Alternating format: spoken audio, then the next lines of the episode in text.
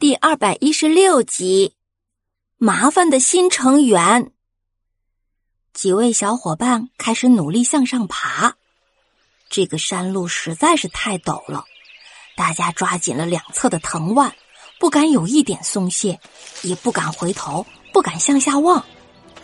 小麋鹿是第一次爬山，四肢不停的颤抖，他眉头紧皱，内心想着。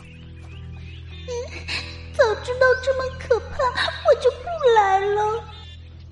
正想着呢，突然脚下的石子松动了，转眼间那些石头就像小雨点一样往下落，小麋鹿的身体也跟着向下滑，它吓得大声叫：“啊！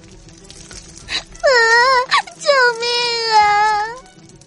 大家跟着一惊，真正看到这种情况，来不及躲闪，迅速挡在了小麋鹿的下面。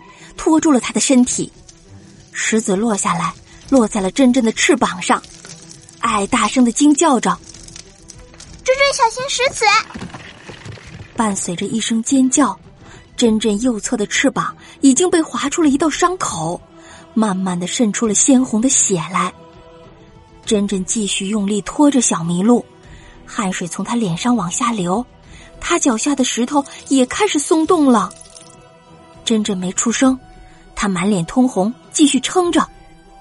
特特在上方喊：“小麋鹿，你快咬紧这根绳子！”小麋鹿一边哭一边努力拉住特特顺下的那根绳子。好可怕呀！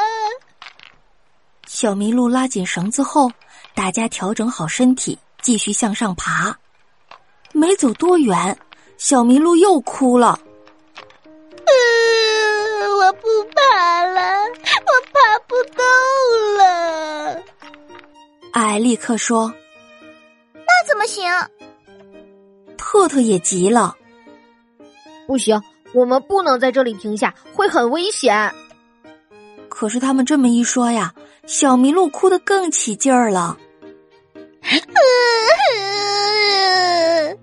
我不走了，我。不走了。珍珍赶紧安慰他：“你别哭，小麋鹿，再坚持一下，我们就要到山顶了。现在这里退不回去，如果长时间停在这里，很容易摔下去的。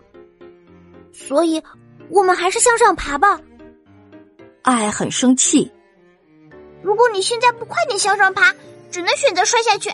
你自己选吧。”小麋鹿一边哭着。一边往后看了看，摔下去呀，肯定要变成鹿饼了，那就再也见不到爸爸和妈妈了。他撅着嘴巴说：“早知道这么难，我才不要当什么旅行家呢！我要找妈妈。”小麋鹿说完之后，又不情愿的往上爬了。大家看着他无奈的摇摇头，也继续坚持往上爬。